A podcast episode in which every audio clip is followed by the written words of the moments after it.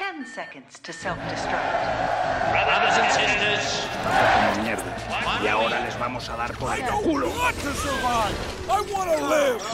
Damn you! El pánico es global. Silent breed is people!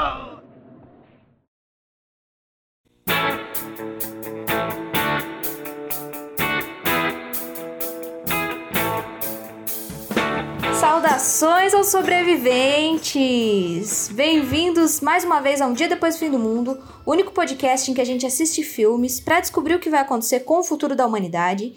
Eu sou a Ellen, ainda tô aqui presa no meu bunker 002, mais uma vez com o nosso amigo Rafael. Olá, gente! Ô Rafa, te Oi. contar uma coisa, eu preciso de um conselho seu.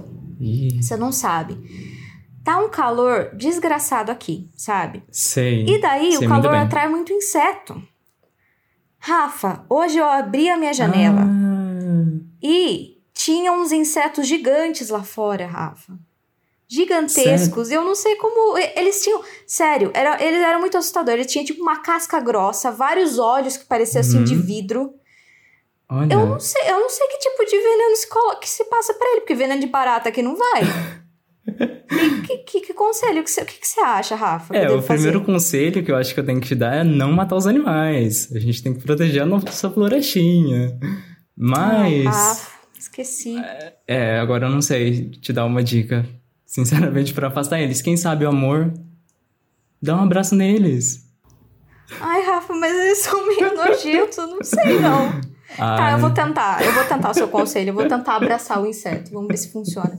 Sabe quem que pode ter um conselho pra gente nesse Hum. caso? É o nosso convidado de hoje, que eu vou pedir pra ele se apresentar. Estamos muito felizes que ele está aqui com, conosco hoje. Sim. Por favor, se apresente pra gente. Oi, meu nome é Pedro Hernandes. Eu estou agora aqui em Ribeirão Preto. Também está muito calor, mas os insetos ainda não chegaram aqui.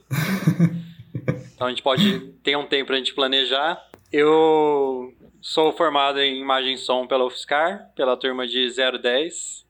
Atualmente eu trabalho com marketing e estou muito feliz de estar aqui hoje. Nesse mundo pós-apocalíptico. Exato. Não, e ainda por cima você tem um blog super legal sobre marketing, né? O Harder, Better, Faster, Stronger, que ainda tem canal no YouTube e que lá a gente praticamente conheceu você através das lives que você tá fazendo com o pessoal AZS, né? E sobre o mercado do audiovisual, e assim, foi incrível as lives, já quero te parabenizar aqui agora, tá? Muito obrigado. É, se der tudo certo, a gente volta. Eu tava tentando semana que vem, mas provavelmente vai ficar para a próxima, agora 2 de fevereiro. Se der tudo certo, a gente já volta com as lives. E sim, é hbfs.com.br, quem quiser dar uma olhada. A gente fala sobre marketing, gestão. é, também tem lá todas as indicações de profissionais da imagem e som, só em indicações. Assim como indicações de várias outras ferramentas também que vocês podem dar uma uma olhada. Isso aí. Pedro, muito obrigado mais uma vez por ter topado. A gente vai deixar todos os links dele nas descrições de todos os lugares, Spotify, do YouTube, tudo certinho pra vocês, tá? Rafa, e o que, que a gente tem pra hoje, hein? Qual que é o filme de hoje? E hoje temos o filme Náutica, do Vale do Vento, uma animação pronúncia, gostei. Então, com pronúncia, porque eu assisti esse filme eu peguei a pronúncia em japonês. Náutica, do Vale do Vento, animação de 1984, com direção do Hayao Miyazaki, e que vai contar aí a história de um planeta que sofreu com a Guerra dos Sete Dias de Fogo e transformou tudo no Mar Podre, que é um lugar tóxico com animais gigantes e plantas modificadas. E é nesse cenário que a nossa heroína, a Náutica luta para salvar seu povo de uma tropa que quer conquistar tanto o Vale do Vento quanto toda a natureza. E eu já quero começar aí perguntando então pro Pedro, por que você escolheu esse filme? O que você mais gosta nele? Primeiro, parabenizar aí pela pronúncia. Geralmente É só única coisa alta, japonesa que né? Mas Olha, o Rafa é russo, é francês. Ele domina tudo. Você pode perguntar pra ele. Mas quando, quando vocês me falaram, o engraçado foi que quando vocês falaram do que vocês tinham o podcast de, de depois do fim do mundo, cenários pós-apocalípticos, é- esse me veio direto na cabeça. Então, eu- depois quando eu fui olhar na lista, eu até pensei, eu acho que talvez não esteja. Aí tanto que o Rafa falou, ele mandou a lista, eu falei, ah, vou dar uma olhada. Aí passou três segundos, eu falei, não, vamos, vamos falar de Náusea mesmo.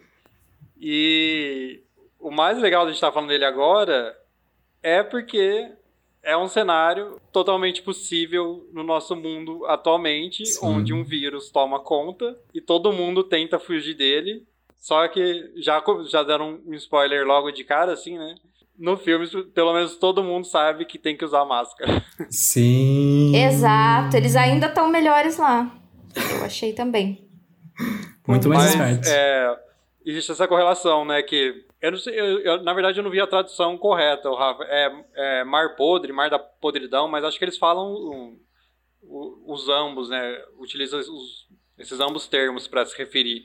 Sim. Que é realmente a, a floresta, que tem todos o- os esporos assim venenosos que contaminam, contaminam e matam os humanos, né?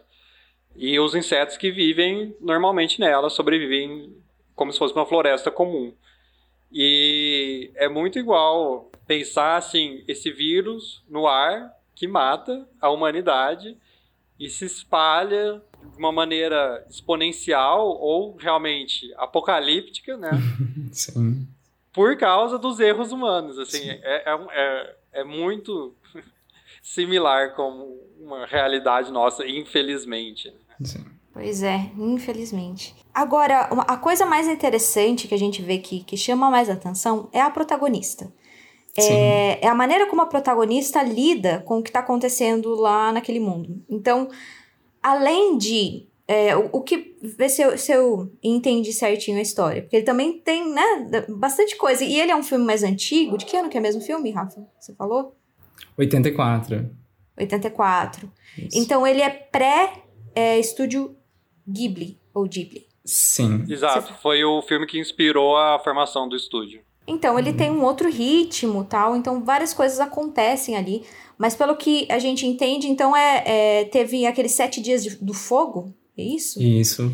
E, e depois disso, a, a que a natureza reagiu, então é uma reação da natureza, que começou a, a surgir todos aqueles. é, aquela floresta tóxica para os seres humanos. Então é como se fosse assim. Aquele negócio que a gente sempre fala, né? O ser humano é o vírus da, da, da Terra.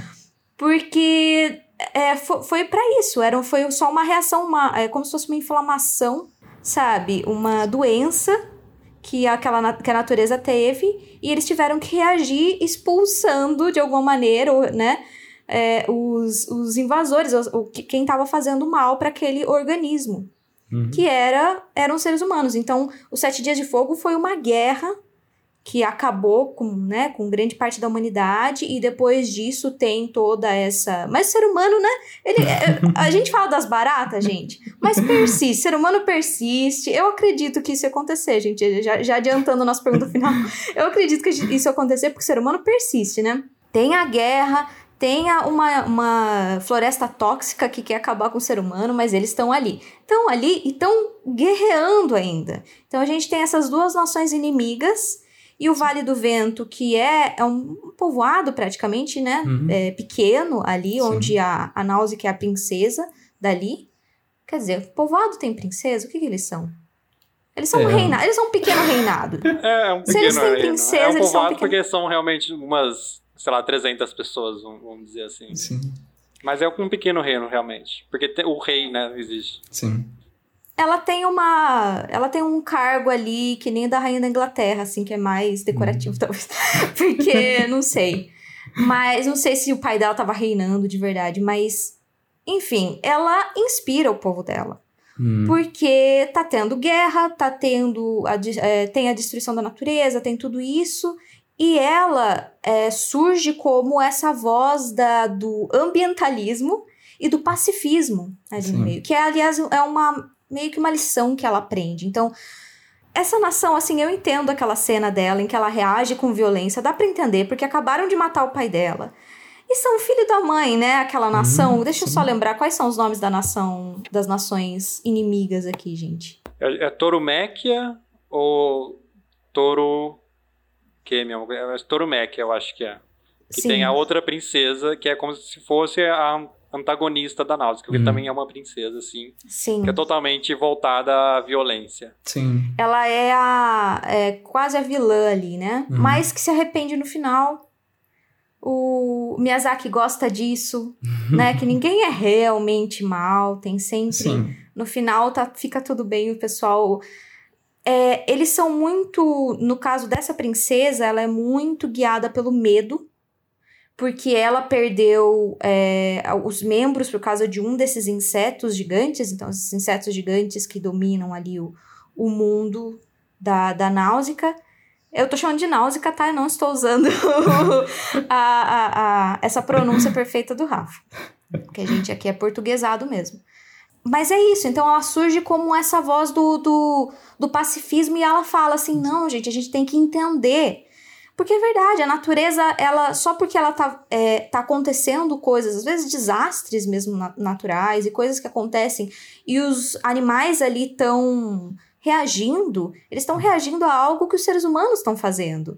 Então, não quer dizer que eles são o, o inimigo agora e que eles têm que ser derrotados é, ela acredita que tudo pode viver em harmonia e ela cria até modos de purificar a terra, de purificar aquele ar e dá, né, depois a impressão de que ela conseguiu lá no final.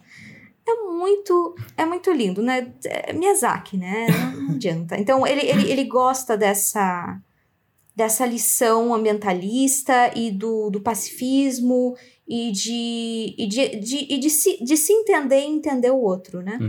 Exato. Um, um dos pontos fortes desse filme, que todo mundo exalta, assim, é que ele não segue aquela narratória do herói comum, né? Então, Hum, o que, que é basicamente a narratória do herói? É, pensa no Senhor dos Anéis.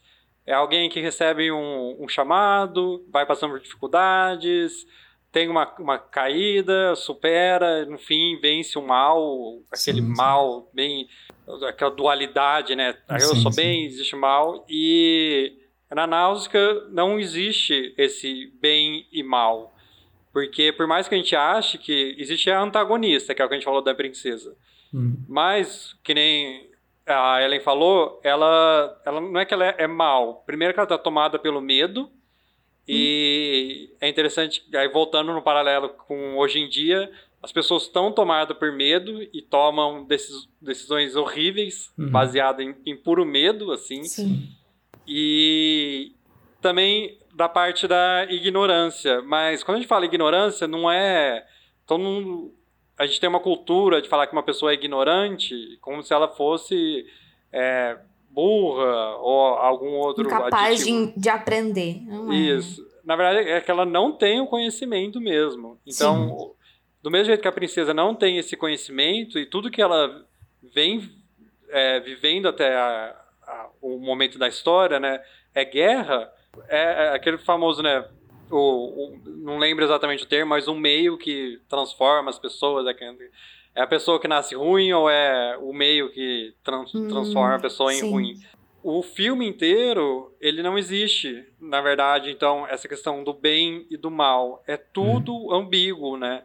Então, primeiro você acha que o o mal são os insetos ou o veneno. Na verdade, depois, ao longo do filme, você vai entendendo que eles só existem. Hum. Eles existem do jeito dele e você precisa aceitar, assim como várias outras nações eh, nossas eh, hoje existem do modo delas, não significa que eles são ruins, maus ou errados, né?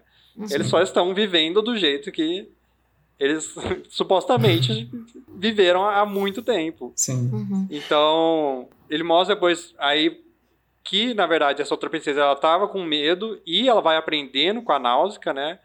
Demora um pouquinho, ela faz bastante coisa errada ao longo do filme, né? Mas ela é, demonstra esse outro lado, que as pessoas conseguem aprender e entender o outro lado, né? Hum. É, E voltando num, num ponto que a Ellen falou, né, também que do próprio apocalipse que aconteceu no mundo, né, da, da Náusica, do filme, da história, que os sete dias de fogo que o Rafa comentou foi que os, os humanos criaram é, armas bionucleares, pode-se dizer assim, né, Uhum. que é como se fosse, foram 10 gigantes que cuspiam fogo, assim, mas gigantes muito gigantes, não sei nem dizer, assim, acho que o, o prédio mais alto do mundo lá, que fica em Dubai, mais ou menos daquela altura. Então, que eles cuspiam fogo e, e praticamente varreram a terra. Sim. E essa floresta veio depois disso. E o que a... Já, já que pode dar spoiler, né, Ellen? À vontade, aqui vontade. não tem como, a gente fala da spoiler mesmo. O que a Náusea aprende foi que a floresta nasceu porque esse fogo, né, esse, esse, deles terem varrido a terra praticamente, contaminou o solo. Então, o solo contaminado e queimado, a única coisa que sobreviveu, como não tinha vida, foi algo contrário à vida que existia ali, né? Uhum. Então, a, a vida ela nasceu totalmente oposto do, oposto do que era ali. Então ela já nasceu num mundo contrário ao que existia. Hum. E falo, voltando agora na, na antagonista, com, é, começa essa guerra entre as duas nações que não, que o Vale do Vento não está é, envolvido. Na verdade, essa nação Torumek, se a gente estiver falando certo. Daqui a pouco eu procuro aqui vocês. Tranquilo. Aqui só o Rafa que domina, gente. Pode falar do jeito que é. seja melhor. Na verdade, ele só vem um jeito de aproveitar o Vale do Vento, que é um lugar que, devido à, à brisa do mar, né, o vento que vem do mar, ele empurra o, o veneno contrário. Então, aquela orla ali, né, que é o vale, o vento passa ali e não deixa nada entrar no vale, porque fica empurrando para cima. E, e, o vale todo ele é ecossustentável, não, não sei se é essa é a melhor palavra, mas eles geram energia a partir do vento, Sim. eles é, puxam a água com o moinho também, que é, é tudo em função do vento que eles uhum. fazem. O que essa antagonista, ela entra em guerra com a outra nação, que eles já estavam em guerra, né, na verdade, Sim. mas o principal ponto dessa princesa é que ela descobre que a outra nação manteve o incubada uma desses, um desses gigantes, né, uma dessa arma. Então ela quer isso e é aí que o, o Miyazaki, né, e todo mundo por trás da história, eles tentam mostrar o absurdo que é o pensamento atual, que é uhum. você tentar a paz a, através da guerra. Então ela quer uma arma suprema e fazer uma guerra ainda maior, porque na visão dela isso vai trazer a paz. então, uhum. o que é, vamos pensar assim, é os Estados Unidos chegando no Oriente Médio e falando, eu vou trazer a paz aqui. É, Exato. É muito isso. Não, 20 é... tanques. Não, muito interessante que vocês falaram da, da dualidade, né? Mas pelo que eu vi, parece que é uma característica meio do anime, né? Isso. Porque assim, eu sinceramente não sou um consumidor de anime, tá? Inclusive eu nem sabia que a palavra anime significava, tipo, fazer uma pesquisa para este episódio. Porque na minha cabeça. Ô, louco, Rafa, que isso? Na Naruto, cabeça... Rafa, nunca então, Naruto? Na minha cabeça era só série, é série animada. Aí eu falei, será que esse filme é um anime também? Só que eu fui descobrir que, na verdade, anime, né, pros, pros japoneses, eles usam para qualquer tipo de animação, inclusive animação estrangeira, né? Por exemplo, animação brasileira para eles é anime também. Só que aqui pro ocidente, que a gente tem esse costume de colocar anime como qualquer animação japonesa. E aí é, foi que eu entendi mais ou menos, espero que seja certo, que, por exemplo, o é um anime. E pelo que eu pesquisei, o anime tem justamente essa característica, né, de não ser um produto totalmente para criança, porque diferente de Hollywood, né, que faz animação para, não sei, crianças até 12 anos, aqui o anime ele tem essa função de contemplar também os adultos, né? Então ele chega tipo até 50, tanto que muitos animes são violentos, né, tratam de assuntos mais pesados, igual esse daí, é, o Náutica, no caso, é basicamente falando de assuntos muito é, tipo, obscuro, sabe? De tipo, olha o que, está acontecendo com o planeta, é, sabe? Coisa que as pessoas não têm coragem de falar. Parece que essa é a função do anime na cultura japonesa e isso é muito interessante, assim.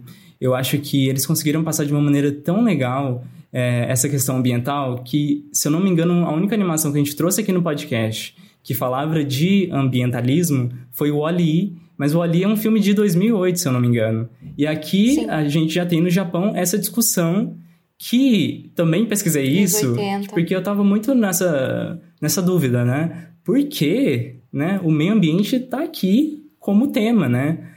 Porque eu achei isso muito estranho, um filme de 1984, né? Praticamente a animação ali no Japão não estava tão desenvolvida quanto nos Estados Unidos. E a gente tinha um período aí de muita influência no, do, dos Estados Unidos no Japão, né? Porque é aquele período que acaba a Segunda Guerra, a gente tem uma troca da, do imperialismo para a democracia lá, e os Estados Unidos está muito aliado do Japão, né? E o Japão também está tentando se manter aliado aos Estados Unidos. Ou seja, por que que vão falar de meio ambiente, né? Praticamente criticar o seu país e aí eu fui ver que é justamente por conta que na era Meiji, né, é, começaram-se a industrialização ali do Japão, né, que se eu não me engano foi um dos primeiros países da, da Ásia a começar esse processo. E com esse processo que se intensificou depois da Segunda Guerra Mundial, a gente tem uma produção de lixo muito grande no, no Japão inclusive poluição, doenças respiratórias. Então, lá é, se torna uma, uma questão mesmo. Inclusive, aparentemente, esse, esse movimento de consciência ambiental começou justamente com um grupo de mulheres é, fazendo protestos é, no Japão. E eu achei isso muito interessante porque elas basicamente conseguiram, é, nesse, nesse grupo pequeno, conquistar mais pessoas, né, juntar mais pessoas nesse movimento e depois chegar justamente no governo, que aí a gente tem justamente a implantação de políticas de, de governo. E hoje o, o Japão é um dos países mais é, voltados para o meio ambiente, a gente pode dizer. Eu não, eu não sei a lista certinha, sabe? Mas pelo que eu estava pesquisando, basicamente é isso. Pelo menos nos anos 80, ele foi ba basicamente o primeiro a, a ter essas políticas de, de meio ambiente, sabe? Tanto que a gente depois tem o protocolo de Kyoto na década de 90, que já é o Japão também é, se ajuntando nessas questões ambientais. E, gente, eu fiquei maravilhado com isso, né? Finalmente parece que a população está dando importância ao meio ambiente, que é uma questão que a gente está tendo resultado justamente agora, sabe? Rafa, deixa eu contar sobre Naruto para você agora. Coisa mais importante. Não, é, não, mas anime é, tem é, vários tipos deles para vários tipos de público, né? Sim. Então eles até chamam, tem alguns que eles chamam só para meninas, só para meninos de certa uhum. idade, só para adultos, só para. Então eles têm, têm vários tipos. Mas numa pesquisa, acho que foi numa pesquisa da faculdade mesmo, Rafa, sobre anime, eu lembro de ver que o, o Miyazaki ele uhum. não gostava que classificassem os filmes dele como anime. Olha, porque então ele desculpa, achava. Miyazaki. Eu, eu acho que você devia pedir, desculpa pessoalmente pro Miyazaki. Miyazaki, se você estiver escutando. Você quer que eu. Você quer em nome do. Manda uma cartinha pra ele. Em nome do podcast. Não, mas é que ele deu, ele deu uma entrevista e ele falou assim que eu não sei também em que época foi isso, que também às vezes, né? Você sabe Sim. como o pessoal que tá há muito tempo na indústria e daí fica de saco cheio, do jeito, ah, esse é o jeito que os jovens estão fazendo hoje em dia não é uhum, é certo. Sim, sim. Eu não sei em que eu não sei em que época ele deu essa entrevista, mas eu sei que ele disse que o, o anime é, virou fast food, virou fast food.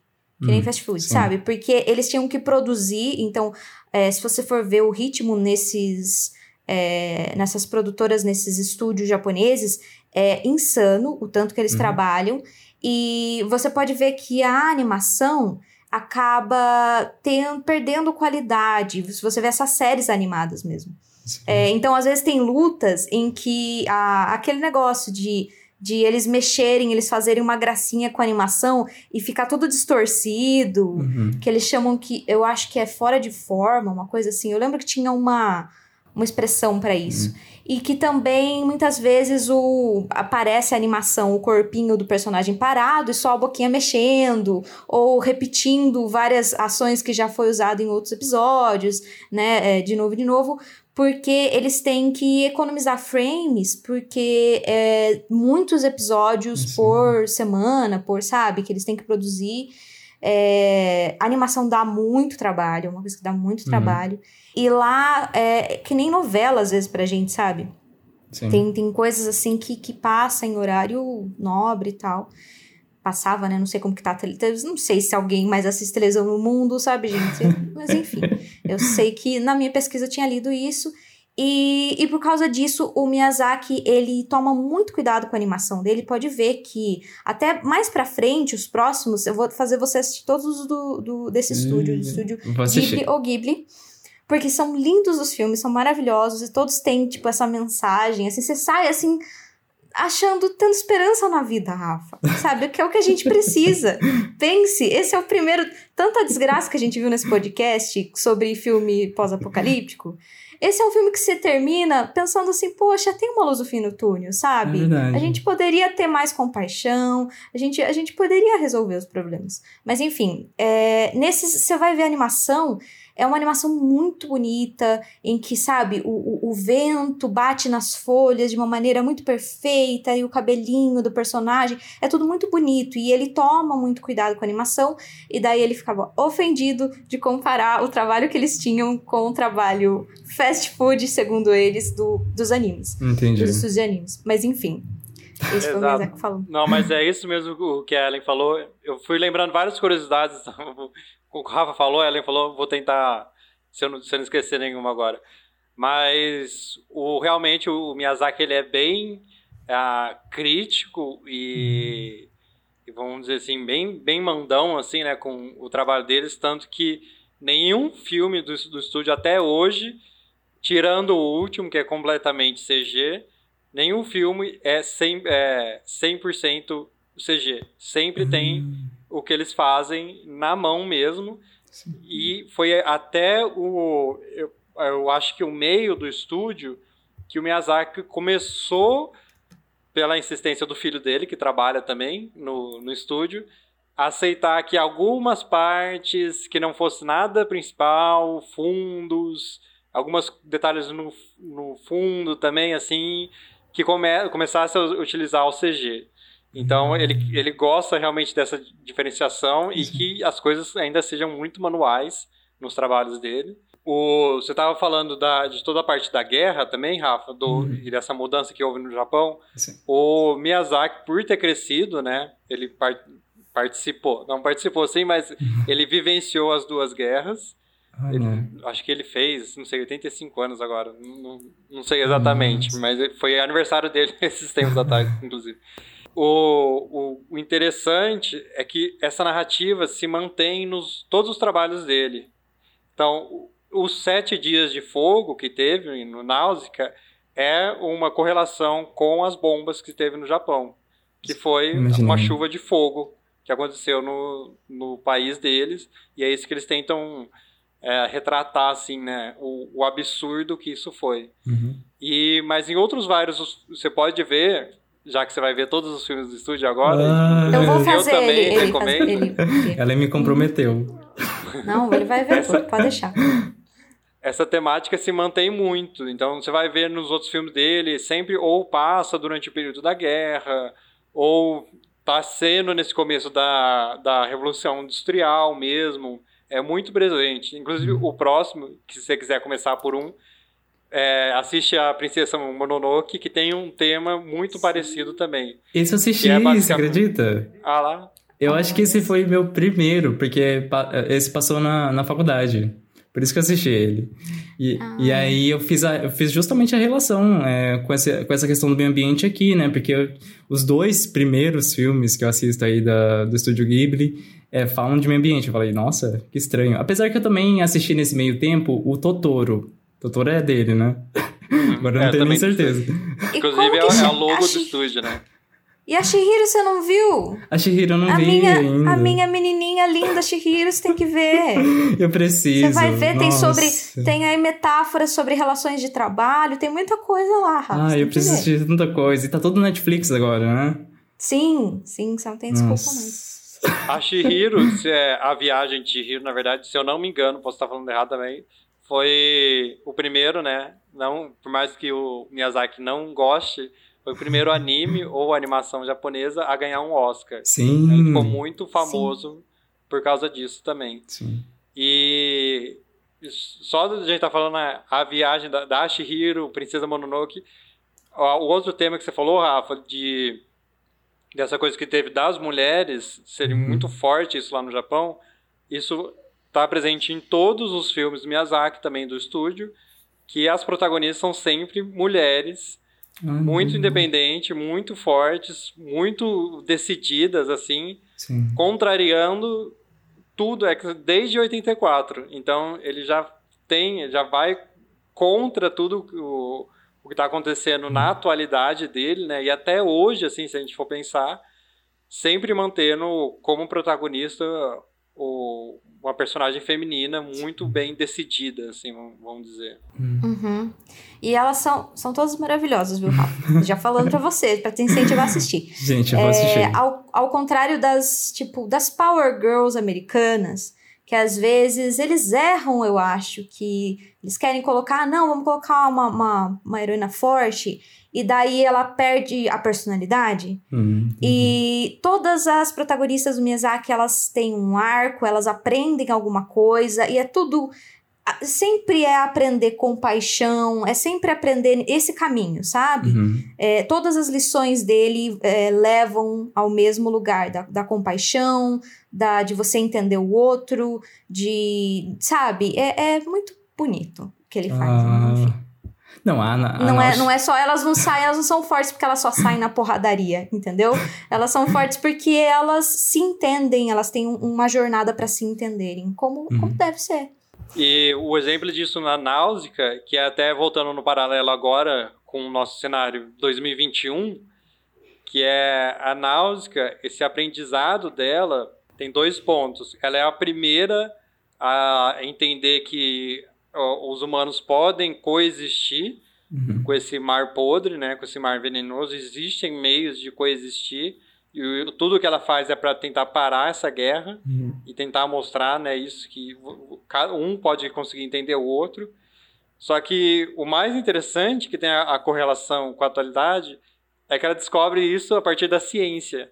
Então, Hum, ela sim. escondida tem um quartinho, um laboratório dela, que ela pega as sementes dessa, dessas árvores que crescem nessa floresta contaminada e cultiva num solo purificado, numa água purificada, que vem tudo do- processo que eu falei, né, dos moinhos lá do Vale do Vento, que puxa as coisas muito do fundo da terra, né? Uhum. que não passaram por onde a terra foi queimada. E as, essas sementes é, que lá no, nessa floração é, contaminadas, ela cresce lá e elas não produzem mais veneno, Uhum. es- estando em condições é, purificadas. E o interessante disso, da náusea, é que ela descobre isso e, vamos dizer, por in- ingenuidade, né? Porque ela ainda está crescendo, o que a Ellen falou isso, todas essas protagonistas elas estão crescendo ao longo da história, é, fica muito nítido, né? Como que elas evoluem muito bem ao longo das histórias. E ela tem um mentor, que acho que é Yupa, que chama, que é, assim, o, o desbravador, o cientista, o guerreiro mais reconhecido, mais que... Sim, ele é reconhecido no mundo inteiro, porque a vida dele, depois que ele saiu da guerra, de ser um guerreiro muito famoso, né, ele foi considerado o melhor espadachim, ele dedicou o resto da vida para achar uma solução. E é até bem no começo do filme isso mostra, na verdade, ele persegue uma história que ele um conto, né? Então existe um conto que um, um homem também vai, vai aparecer, surgir e como, como se fosse é, Jesus, assim, vai botar a paz, vai expulsar o veneno, é, vai acabar com a guerra e ele percebe, a vida dele é tentar achar esse homem meio, vamos dizer assim, meio ah, celestial, né? Uhum. E ele reconhece o, o quanto que ele estava errado o dia que ele acha né, esse laboratório escondido da Náusea e ela cultivou tudo aquilo. E é a partir daí que ele começa a entender, tipo, né? Teoricamente, um mentor estava o tempo inteiro errado e, e é interessante isso também que é uma, uma, uma coisa que continua na- nas histórias do, do estúdio Ghibli, que é esse que a, a Náusea, ela, ela valoriza muito, né, a história, é, as pessoas mais velhas, né, as pessoas mais velhas são muito bem respeitadas no, em todos os filmes, reconhecidas, só que os filmes eles mostram isso como uma geração mais nova conseguem ver as coisas de outro jeito, e enquanto a muito, muita geração antiga, por mais que eles sejam pessoas boas, corretas, que é isso, né, é o é cara mais idolatrado. Ele era muito bom, só que ele persegue uma coisa, um sonho antigo, e recusa a. Não recusa também, é, voltando na questão da ignorância. Por ignorância mesmo, não julgando ele, né? Mas ele não tinha. Ele não conseguia abrir o olho para ver, né?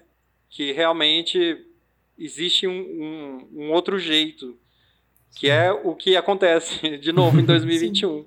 Sim. Tem muita gente que fica presa às coisas antigas, né? Ah, bom mesmo era na minha época. Ah, na sua época que não tinha vacina, que não tinha remédio, né? Exato. E as pessoas tomam remédio e falam, não, bom era na minha época, a gente tomava chá. É. Não tinha cura para várias doenças. É. Então, gente, como eu falei, eu não sabia de anime, né? Não sabia de nada, então fui pesquisar um pouco mais. e notei, né, que eles têm os olhos muito grandes. Vocês sabem por que isso? É, eu, o Rafa, foi justamente por essa influência que você comentou. Porque quando começou, né, a época Meiji, que eles começaram a ver pessoas que não tinham os olhos puxados, hum. eles acharam isso muito interessante. Sim. E até era uma coisa que eu estava é, discutindo esses tempos, né? Eu tenho um, um, grupo de marketing também, né? Até por causa do HBFS, que a gente fala como é, a gente não percebe que a influência americana é, é muito forte ainda hoje em dia, assim. Uhum. Como, tipo, os principais Sim. filmes ainda são americanos. É, porque ah, eu estava vendo um, um vídeo do Uhum. La, Lamartino? Não sei se é isso exatamente. Eu acho Lamarino. que é. Eu acho que é Maria. Hoje, em, hoje em dia falou Atila, a gente sabe quem é. É, é o cara de que fala da Covid pra nós. E ele tava falando do efeito Instagram. Hum. Então, que o Instagram e o TikTok, né? Que todo mundo usa esses filtros e as pessoas estão acostumando a só gravar vídeos utilizando esses filtros. E só que todos esses filtros remetem ao padrão americano. Uhum. Aquele ideal, tipo, de bonita, é atriz e ator americano, todo mundo quer ser desse jeito, Sim. loiro, pele lisa. O que existe aí, ele também fala daquela harmonização facial, né? Assim, uhum, sim. o rosto fica quadrado, assim, praticamente. e quanto isso é forte. E, e isso também traduziu no, na história do Japão. Sim. Todo... Então, até que é engraçado é, existem várias. Eles até estão tentando combater isso. Existem várias frentes lá no Japão que combatem isso. Porque não só isso, como aquele ideal. Você pode ver. Graças a Deus o Miyazaki não segue muito bem isso. Então você pode ver até que nos, os olhos eles são um pouquinho maiores do que se tiver, mas não são exagerados como nos animes, né? É assim, verdade. São produzidos lá. Verdade. Mas Aquele no Japão estilo kawaii deles. Isso é, é, é isso assim. mesmo. O kawaii que foi quando eles começaram a ter essa, esse contato com a cultura ocidental e veio esse kawaii que é basicamente muito focado na mulher, obviamente, né? Uhum. E são pernas longas, aquele bem a cintura praticamente um absurdo, não existe uma cintura costela não essa. precisa. É. E é por causa dessa influência ocidental. Isso ficou muito padrão, assim, no, uhum. nas produções do, do Japão, e animes e mangás. É. Sim, uhum. não, então a minha pesquisa está corretíssima, porque eu ia falar basicamente tudo que você falou. Porque é, é, é isso, gente. É, é na verdade, é, começou assim, na era Meiji, começou a surgir, né, nessas ilustrações que tinham ali no Japão, essas personagens femininas com os olhos é, arredondados e maiores, sabe? São, são chamados de figuras de Jojoga.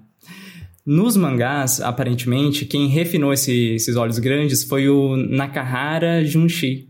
Não sei se falei certo, tá, gente? Talvez estou até falando com sotaque chinês, porque eu fiz uma semana de chinês.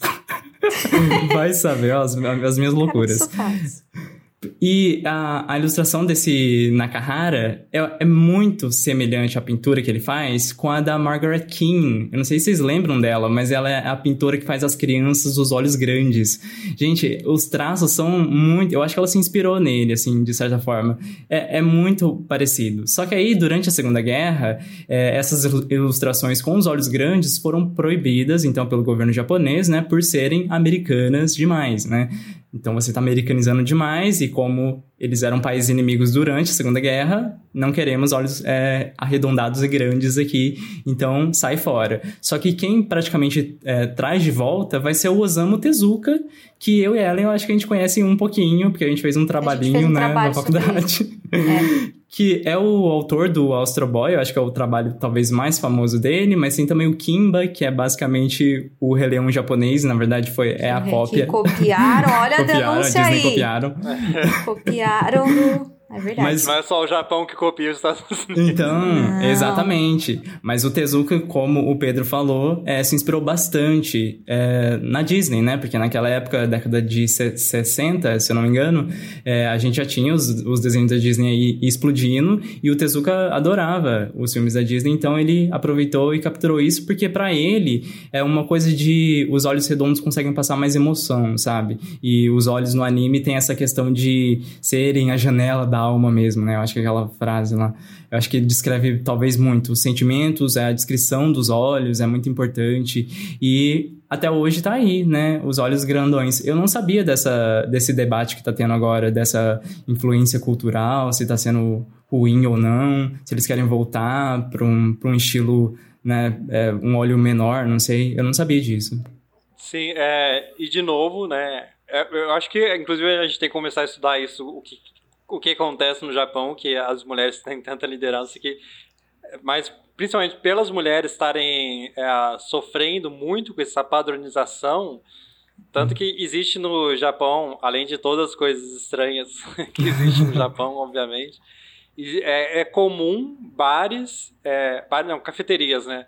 Que as mulheres se vestem daquele daquela Ah, roupinha de empregada, bem tradicional. É muito comum isso.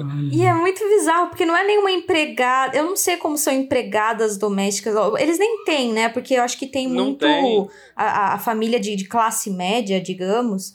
é, eles limpam a casa, eles se dividem pra limpar. Não é igual aqui no Brasil. Aliás, só aqui no Brasil que a gente tem, tipo, pobre que tem empregada doméstica, sabe? Que fala, ai meu Deus, é chique, eu tenho limpa a minha casa, a moça que vem. É, mas assim, é, lá era, era assim, então eu acho que é uma, uma roupinha meio francesa, até é, é- parece. É, bem assim. aquele padrão, né? O preto, o É aventalzinho. europeia, é europeia É, a roupa. Não sei, se- não sei- não é tiara, né? Mas é aquela que tu põe na cabeça, o coque, bem aquele padrãozinho tradicional, Sim. como aquela idealização de empregado, né? É muito. Mas aí, até por causa disso, e, e, obviamente toda o que acontece tipo, com as mulheres de ficarem prejudicadas por essa padronização e idealização, um grupo de. Eles falam mangakás, né? Hum, que é quem escreve, quem escreve e desenha mangás. Um grupo de mulheres, elas começaram a fazer totalmente contra, até porque chegou, elas decidiram, porque além de o Japão tá indo muito para essa linha, tipo, então, obviamente, não sei se quem já viu, já viu um pouco do universo anime, mangá, as mulheres têm uns seios fora do comum, né? Então, Hum. curvas totalmente fora do comum. E elas começaram a montar. A, a, a- além disso, estavam cada vez é, infantilizando a- as personagens femininas, cada vez mais. Então, Sim. tipo, inclusive de falar assim, a personagem tinha 25 anos, ela parecia de 14. Ai, não. Ah, não, mas tem. É o estilo, Ou sabe? pior, ou pior, mas assim, É. não vamos entrar nisso, porque tem coisas Então, piores. aí elas se uniram e falaram, não, chega, e começaram a realmente voltar, né? não, vamos começar a aplicar um padrão humano, assim, Uhum. humano só, não é um padrão absurdo, Exato. um padrão humano. E é muito interessante, aí você tá falando só, o que eu lembrei também, é, fica muito claro essa mudança no Japão, porque a, as pinturas da época é, imperial, se vocês olharem, não sei quem já conhece um pouco de cultura japonesa, é aquelas pinturas. Como que eu posso tentar retratar é, falando, né? Mas é, a pele bem clara e os olhinhos eles eram bem pequenininhos, assim. Eu não sei se alguém já viu aquelas pinturas antigas japonesas que é um samurai ou é alguém, é, pessoas Sim. em casas de banho ou numa flor de cereje, numa árvore cerejeira também. Uhum. Então, você vê nessa mudança. Por, por que que mudou? Por Uhum. causa dessa influência. E antes o olho era totalmente era pequenininho e com roupas tradicionais mesmo, e de repente a roupa ficou curta, o olho ficou grande. Gente. Pois é. É, mas assim, uma coisa que a gente pode falar é: se fosse um final americano, pense o Capitão América no Vale do Vento, gente, tentando resolver isso. Como é que ele Ah. resolver? Na pancadaria. Entendeu? Não tem, ele ia derrotar, derrotava todo mundo, e no final ele tava quase. Aí você achar que ele ia perder, daí não, ele se levanta de novo, ele fala: Eu posso fazer isso o dia todo. E daí ele, ele vai lá e derrota todo mundo, e daí mata todo mundo, tá tudo bem.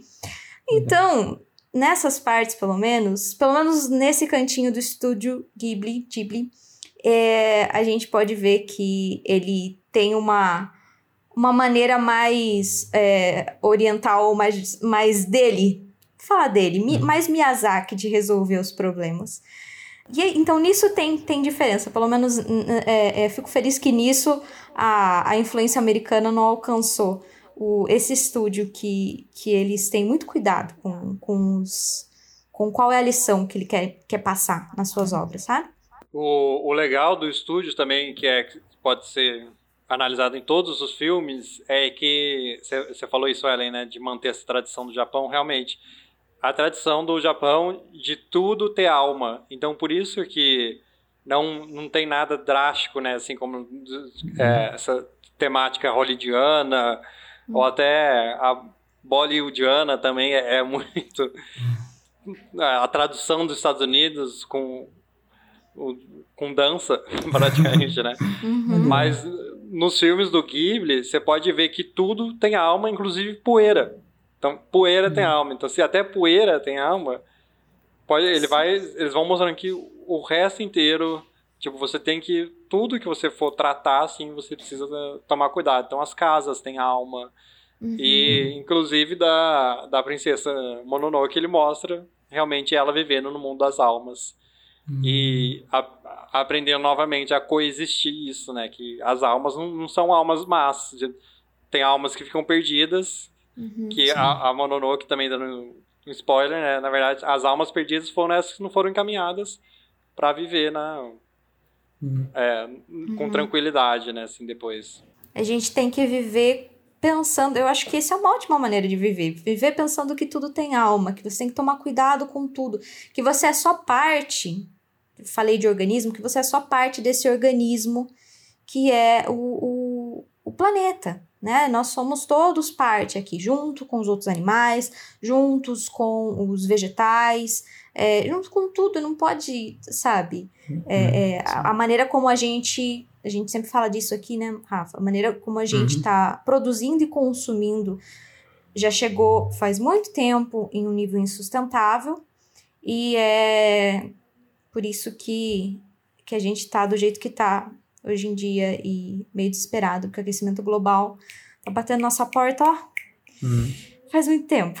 sim. Não, e é com essa da Ellen que a gente vai para nossa pergunta final. O apocalipse de Náutica vai acontecer? Aqui entra um... A gente tem um, um Efeito sonoro, tá? já está acontecendo, né? Como a gente pode falar. Olha, sim. Em partes, ele já está acontecendo. E aí, como é a pergunta final, eu já vou dar o spoiler do fim do filme. Que é interessante também que a Náusica ela vai crescendo ao longo do filme. Só que ela não chega... Ela não sabe como parar a guerra entre os humanos e esse, os insetos da, da floresta da podridão. E ela simplesmente, quando eles estão em guerra, ela vai no meio e ela é literalmente atropelada pela guerra. E quem chega numa solução é nesse ponto que se dá a solução, porque é, o, o, o mar de insetos, na verdade, vê, a hora que ele atropela ela, eles entendem ela Uhum. e entendem o que está acontecendo. E os humanos olhando os insetos, entendendo ela, né? Até eles, eles tocam nela e bom, talvez acessam a memória, não fica muito claro, é tudo subjetivo, mas eles vendo isso, eles falam, ah, realmente existe uma coexistência.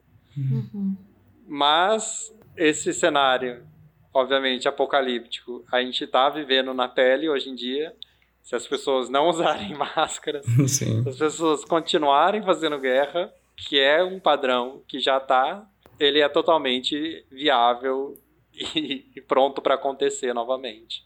Gente, eu acho que se a gente vai ter um apocalipse onde depois as pessoas viram a amiga dos animais, que a única alimentação delas vai ser semente e que ainda eles valorizam o trabalhador, porque tem um personagem que fala, que tá descrevendo a náutica e tá falando assim que ela adora as lindas mãos de trabalhador dele. Ou seja, eu espero que esse apocalipse aconteça sim, tá? Já, já que é mais um pedido de esperança. Então, quero que aconteça. Rafa, concordo, porque aí é uma monarquia, mas é uma monarquia justa, né? Se for Exato. pensar. Não, porque uma olha que princesa dessa... Gente, olha, vote Náusica aí pra minha, minha, minha presidenta, tá? Eu também acho. Olha, isso eu ia falar uma, uma curiosidade que eu descobri que Náusica é o nome de uma personagem da, da Odisseia, de Homero, Olha. sabe? É, ele- o Miyazaki, ele tava lendo uma, é, umas- uma antologia com contos gregos e tal, e nessa antologia, a Náusica era. Não, não tem muito a ver com o que ela é na Odisseia. Mas Hum. nessa, nessa versão que ele leu, ele, ela era uma amante da natureza. Aí, tipo, clicou e falou assim: Ah, vou fazer um personagem que é amante da natureza, sabe? Que Olha. bem legal. Mas, meu, eu concordo, eu acho que a gente tem que votar na Náusica. Ela é a melhor governante no momento. No momento de crise, pensa, olha, ela governou no momento de crise, guerra, crise ambiental, tudo que. Sim. Tipo, um negócio, uma, um- uma coisa tóxica que você tem que usar máscara. Tudo que a gente tá vivendo agora, ela é a governante perfeita. Eu vou começar amanhã a minha campanha para a Náusica. Vote para ela. Pra, eu não sei se ela tem idade para abrir, mas a gente dá um jeito. Para, sei lá, 2022? Quando que Sim, 2022 a va- gente... vamos tentar. Apesar que vai ser É. uma... A gente vai ter que dar um golpe aí, né? Porque a gente vai instalar a monarquia. Então... A gente vai ter que. Então, em vez de ficar, ficarem. Fala, que que estão chorando por um povo de portugueses, nada a ver aí? Sim. Gente, vamos trazer a monarquia do Vale do Vento, melhor coisa, eu acho. Essa Gente. monarquia eu aprovo, Rafa. Eu também. Concordo com você. Mas é bem o que vocês estão falando mesmo. O Miyazaki ele apresenta o Vale do Vento como o mundo ideal, Sim. que é totalmente sustentável, onde tudo que é produzido é distribuído igualmente. Quando fala, ah, é comunismo, é o básico. É, Pronto, é- pronto. é a só- gente é enganou você vocês, gente. Era sobre comunismo. Na verdade, você chegou até agora. pra você que escutou até aqui. Mas o, o Vale do Vento é realmente a, talvez não seja, né? aí a gente já está botando palavras na boca do Miyazaki, mas é o, o mundo ideal para ele. Realmente, onde os mais velhos são respeitados, embora ele mostre que a, uma geração mais nova tem um conhecimento um pouco mais atual e, e soluções novas, mas onde tudo todo mundo trabalha, é, é tudo distribuído, vive em, em conjunto com a natureza. É isso que ele está tentando demonstrar Sim. com o, o Vale do Vento. É isso aí. E vocês, pessoal? Vocês vão votar na Náusica para 2022? O que, que vocês acham que eu devo fazer com os insetos gigantes que estão aparecendo na minha janela? Vocês podem responder pra gente nas nossas redes sociais, que é arroba depois dia no Instagram e no Twitter, barra depois dia no Facebook, um dia depois do fim do mundo no YouTube. Pedro, muito obrigado mais uma vez por ter Muito participado. obrigado. Eu que agradeço e se tiver mais histórias pra gente falar sobre o fim do mundo, a gente pode voltar um dia aí. Opa! Com certeza, super beleza. convidado. Sim. Cê- é, a gente vai deixar então todos os links do Pedro nas, nas redes sociais e no é, Spotify e no YouTube, tá, gente? Sim. Então, confiram lá. É muito legal as lives que, eles tão, que ele tá fazendo e ele fala muito sobre o mercado de trabalho, sobre marketing. É umas coisas que a gente tem precisado e aprendido muito agora, Sim. tentando entrar nesse mercado. Muito, muito difícil, né? Mas não é impossível, né, Pedro? É, bom, muito obrigado por escutar até aqui. Náusica 2022, Ellen, Bunker 002, câmbio desligo. Gente, muito obrigado por escutarem aqui, até aqui. Quero muito agradecer aí o Pedro por ter aceitado esse convite maluco, que é o nosso, nosso podcast. E Náutica Comunista para rainha daí desse planeta, tá? Do planeta inteiro mesmo. Rafael Bunker 03, câmbio, desligo.